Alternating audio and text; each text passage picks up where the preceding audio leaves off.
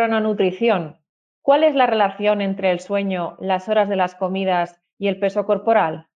En este podcast abordaremos todo lo relacionado con la crononutrición y para ello tenemos el placer de contar con la doctora María Izquierdo Pulido. Ella es catedrática de nutrición y bromatología de la Universidad de Barcelona, licenciada y doctora en farmacia por la Universidad de Barcelona y graduada en nutrición humana y dietética por la Universidad Católica de Murcia. Actualmente es directora del Departamento de Nutrición, Ciencias de la Alimentación y Gastronomía de la misma universidad, así como también es coordinadora del programa de doctorado en Nutrición y Alimentación. Su docencia se centra actualmente en el grado de Nutrición Humana y Dietética, así como en diversos másters y cursos de posgrado. Actualmente, la doctora Izquierdo está desarrollando estudios sobre el impacto que tiene el sueño y otros indicadores del sistema circadiano sobre el estado nutricional y el comportamiento alimentario tanto en niños como en adultos, por lo que vamos a ahondar en todas estas cuestiones en esta entrega del podcast. Para empezar, bueno, bienvenida, doctora Izquierdo. Muchas gracias y muchas gracias por invitarme para compartir este rato con todos vosotros. Muy bien. Para empezar, ¿cómo podríamos definir qué es la crononutrición? La crononutrición podríamos decir que es una ciencia nueva y que aplica los conocimientos de la cronobiología. La cronobiología es una disciplina de la biología que estudia los fenómenos periódicos, es decir, los fenómenos cíclicos, o sea, que se repiten cada X tiempo o ritmos biológicos. En concreto, la crononutrición lo que estudia son estos ciclos en los seres humanos y su relación con la nutrición. Nos interesa especialmente cómo los horarios de la ingestión de alimentos, o sea, cuando desayunamos, cuando comemos, cuando cenamos, afectan en nuestra salud porque existe una relación con el exterior, que, ahora explicaré.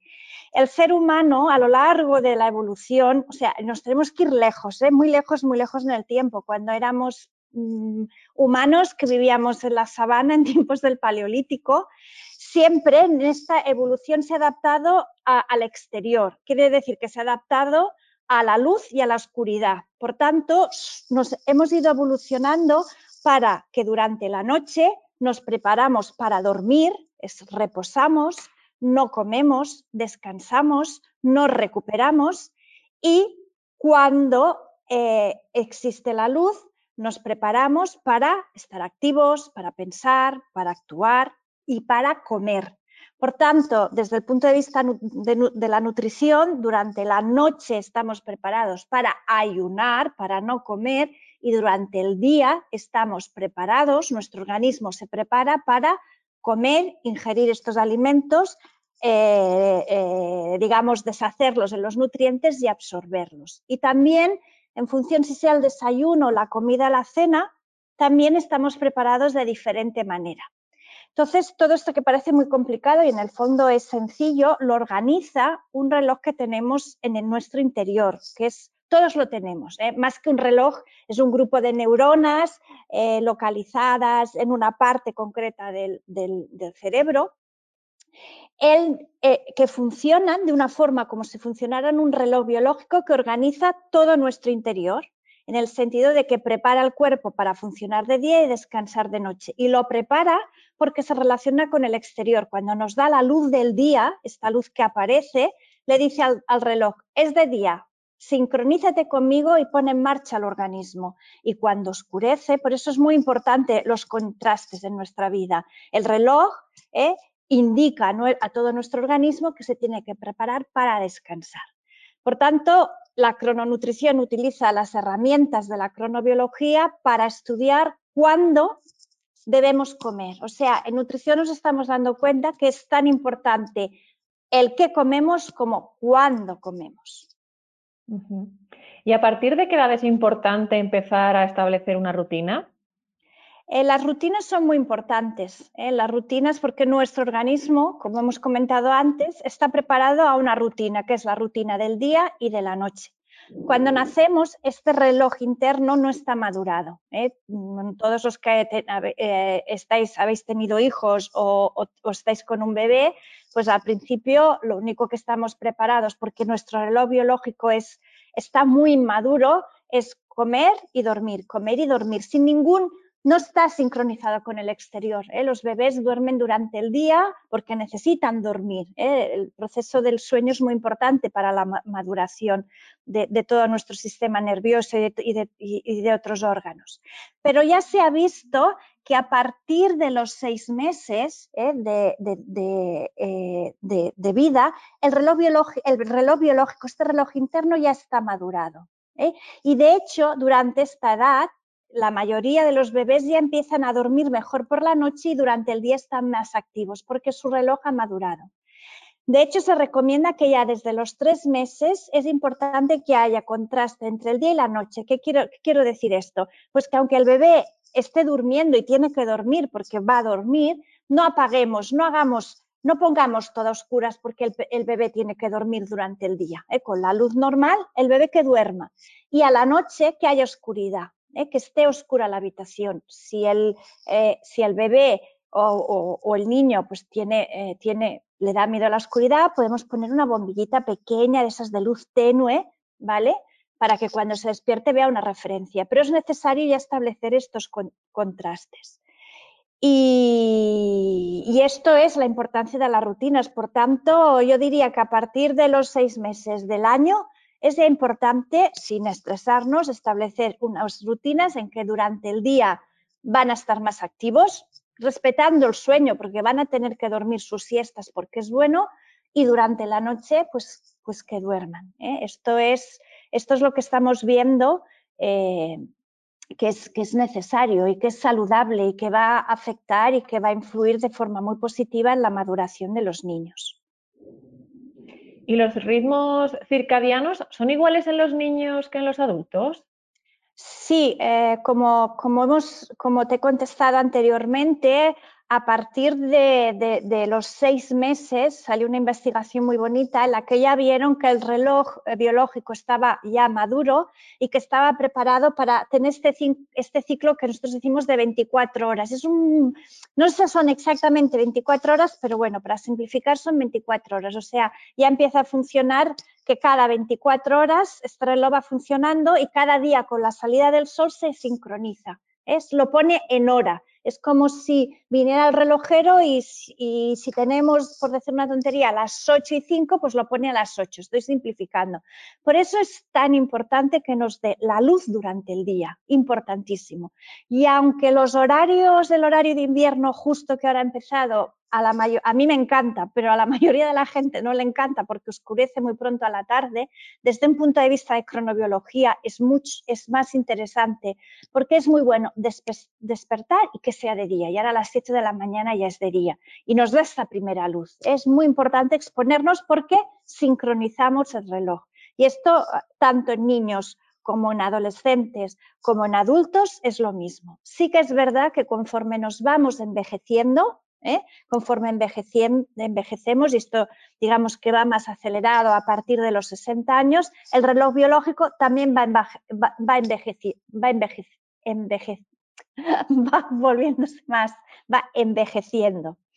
Pero mm, pero es la evolución, es, nuestra vida y tenemos, herramientas para, incidir pues que este envejecimiento del reloj no sea tan acusado, sobre todo exponiéndonos a la luz. Por tanto, en niños y en adolescentes y también en niños pequeños, muy, muy, muy importante que reciban la luz sobre todo la luz solar, la luz del sol, que es la más potente de todas y es la que nos ayuda a establecer unos ritmos circadianos saludables. ¿Y qué es el eating jet lag o jet lag alimentario? Vale, esto lo vimos nosotros em, en, nuestras investigaciones, hemos visto que es, muy importante eh, que tengamos una rutina en las horas de la comida y que es muy importante que comamos y durmamos más o menos cada día a la misma hora, porque nuestro reloj biológico está preparado para la rutina.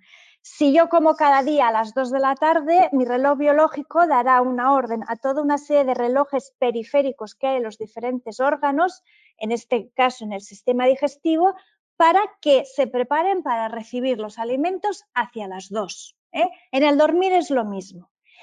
Normalmente lo que nos ocurre es que cambiamos horarios de dormir o de comer entre los días laborables y el fin de semana. normalmente pues los retrasamos durante el fin de semana. Estos cambios de horarios eh, eh, se denomina, eh, un investigador alemán, el profesor Ronenberg, los definió como social jet lag. ¿Qué quiere decir esto? Que durante el fin de semana, esta hora más, dos horas más que dormimos, ejerce un cambio en nuestro organismo y es como si tuviéramos un cierto jet lag. De hecho, lo hemos vivido hace poco con el cambio de hora aquí en, España que ha habido. Durante este cambio de una hora eh, nos, desorienta bastante. ¿Por qué? Porque estamos desorientando a nuestro reloj biológico. Pues en los cambios de fin de semana sería algo así, más leve pero parecido. Pues bien, nosotros, nuestro grupo de investigación, definimos que también hay un eating jet lag. ¿Qué quiere decir?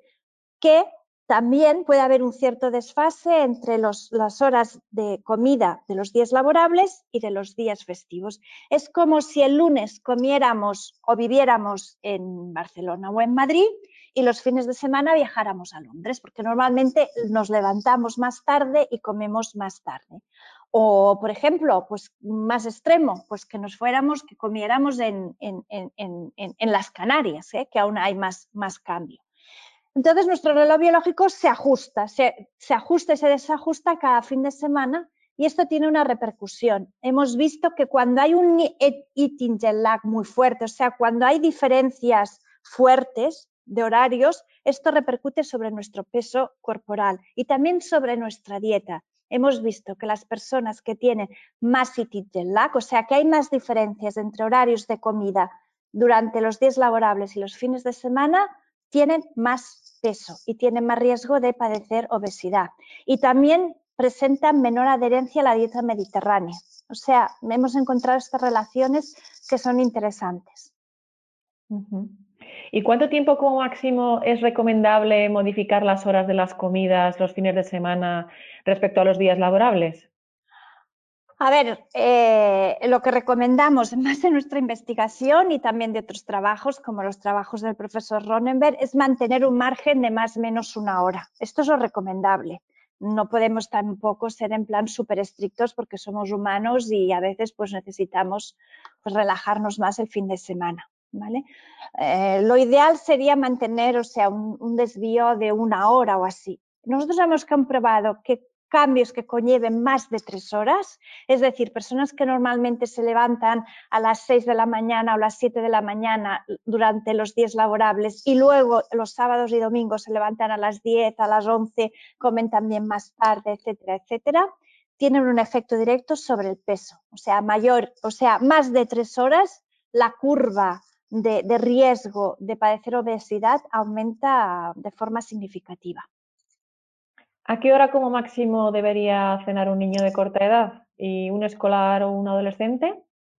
Eh, cuando hablamos de la hora de cenar, tanto en un niño de corta edad como en un escolar, como en un adolescente, como en un adulto, lo más importante es separar la cena de la hora de dormir. Tiene que haber una separación porque durante la noche estamos preparados para ayunar, no para digerir alimentos. Si yo como y me voy a dormir, ¿eh? estoy, en una situación en la que eh, le estoy dando señales a mi cuerpo de que tengo que dormir porque me quiero dormir porque es tarde, pero también le estoy dando señales que tengo que digerir la cena. Entonces lo que se recomienda es cenar de dos a dos horas y media antes de irse a dormir, ¿eh? de tal forma que al cuerpo le dé tiempo de digerir y metabolizar lo que hemos cenado. Pero hay un problema con los horarios de nuestro país, ¿eh? los horarios de España. Eh, llegamos muy tarde, cenamos muy tarde, nos tenemos que ir a dormir porque luego tenemos unos horarios de trabajo que, mm, o sea, los niños entran al colegio a las 9 de la mañana, los adolescentes entran a las 8 de la mañana. Por tanto, aquí tenemos un desajuste muy fuerte entre los horarios sociales, los horarios laborales y lo que serían unos horarios desde el punto de vista de crononutrición mucho más saludables. Y también es interesante destacar que si cenamos muy tarde y nos vamos a dormir, esto nos va a dificultar el sueño, vamos a descansar peor. Y esto también va a tener una repercusión sobre nuestra salud. Y en el campo en el que nosotros trabajamos, eh, sobre, eh, sobre, sobre el sobrepeso y sobre la obesidad. Además de las horas de las comidas, ¿Es importante la composición de las mismas? Sí, está claro que es, importantísimo. Eh, personalmente, a, mí me gusta mucho el concepto de, lo que se conoce ahora como el plato saludable, eh, que a la vez también integra lo que es el concepto de sostenibilidad que tanto nos, nos interesa ahora y que es tan importante. Entonces, lo importante es siempre, de una forma muy simplificada, porque tampoco en la nutrición a cada persona se le debe personalizar bastante su alimentación, es como regla, la mitad de nuestro plato debería estar cubierta por verduras o por, hortalizas, siempre, ya sea crudas o cocidas. Yo prefiero crudas al, al mediodía, cocidas a la noche. Esto, regla de oro, siempre, siempre verduras. Una cuarta parte debería haber hidratos de carbono, arroz, pan, pasta, tubérculos, zanahoria, calabaza, boniatos, pero sí una regla de oro es que todo el, todo el cereal, todo el arroz, eh, todo el pan que pongamos, toda la pasta sea integral. Muy importante la fibra. Y la otra cuarta parte, la fuente de proteína, sea animal o vegetal, favoreciendo siempre la proteína vegetal, ¿eh? sobre todo por el tema de la sostenibilidad del planeta y además que siempre es importante eh, el, concepto de, que eh, también es mucho más saludable una dieta más basada en, en, plantas que no en, proteínas de origen animal, sobre todo proteína, la proteína cárnica, no hay que abusar de ella. De postre siempre la pieza de fruta y para beber agua. Es simple y muy sencillo. Hay días que haremos excepciones, seguro, pero, pero la composición es así. Es, fácil, pero a veces yo reconozco que, que a veces por el ritmo de vida por nuestros estilos de vida, por muchas, a veces es difícil mantenerlo. Claro. ¿Hay determinados tipos de alimentos o macronutrientes que conviene más ingerir a primera hora y otros durante la tarde o la noche? ¿Qué hay de cierto en que no es recomendable ingerir hidratos de carbono en la cena? Lo más importante que tenemos que tener en cuenta es que los, en, hidrato de carbono es procurar que si los ingerimos, sobre todo si los ingerimos en cantidad durante la cena, los separemos de la hora de irnos a dormir. Es decir, que respetemos estas dos, dos horas y media, porque al organismo a la noche, y sobre todo cuando estamos durmiendo, le cuesta em, como manejar, digámoslo de forma muy simple, una carga muy fuerte de hidratos de carbono que en el organismo se entran como glucosa, como la famosa azúcar en la sangre. Si no es posible y, como en nuestro país es muy difícil, mi recomendación es no cargar la cena con mucho hidrato de carbono. Es decir, que el platazo de pasta o la paella o el arroz a la cubana, o sea, aquellos platos que sean muy ricos en hidratos de carbono, lo hagamos más en la comida y menos en la cena. Por ejemplo, ¿eh? es esto que os digo, el plato de pasta sería más para el mediodía y una verdura con patatas pues sería más para la noche. De todas maneras, no existe evidencia científica de alta calidad que no afirme que los hidratos de carbono por la noche están prohibidos, porque se dice y no es verdad. ¿eh? Lo que sí es que si por alguna razón, sobre todo en, en adolescentes, lo que pasa es que esto es difícil, es separarlos de la hora de irse a dormir. Y esto, insisto, tengo una cierta obsesión. En nuestro país los horarios son bastante demenciales, sobre todo porque comemos tarde y cenamos muy, muy, muy tarde. Recomendación, la cena tiene que ser más ligera que la comida, ¿eh? sobre mm, más ligera. Y, pero tiene que ser una cena con fundamento. ¿Vale? Cuando digo en fundamento, a veces esas cenas que decimos, sobre todo más es en adultos que en niños, en niños lo cuidamos más. Ay, pues no, pues hay solo una manzanita y un yogur, o una manzanita y una ensalada. No, graso error. Tiene que ser una cena con fundamento. Nuestras verduras, nuestras hortalizas, mejor cocidas que crudas, algo de hidrato de carbono, mm, algo, pues un, un, poco, uno, yo que sé, por ejemplo, un, pedazo de pan integral, algo de hidrato de carbono y sobre todo, sobre todo proteína. Pescada a la plancha, una tortilla, eh, mm, algún preparado, por ejemplo, alguna de, algún, si, si, queremos reducir el consumo de carne o no consumimos, pues alguna fuente de proteína de origen, eh, eh, de origen vegetal. ¿De acuerdo? Esa sería como la recomendación. Prohibiciones no existen, pero es mejor mm, trasladar el consumo de hidratos de carbono a, las horas matutinas que no a las horas vespertinas, porque el organismo no está preparado para recibir una carga, sobre todo de hidratos de carbono, muy fuerte durante la noche. Y además, como indicábamos antes, eh, esto eh, nos va a dificultar también el dormir. Y sobre todo nosotros que no, no tenemos espacio desde que cenamos hasta que nos vamos a dormir. Muy bien, pues muchísimas gracias, doctora Izquierdo, por compartir su tiempo y sus conocimientos sobre, sobre este tema, la crononutrición y la relación que existe entre el sueño, las horas de las comidas y el peso corporal. Muy bien, muchas gracias a vosotros.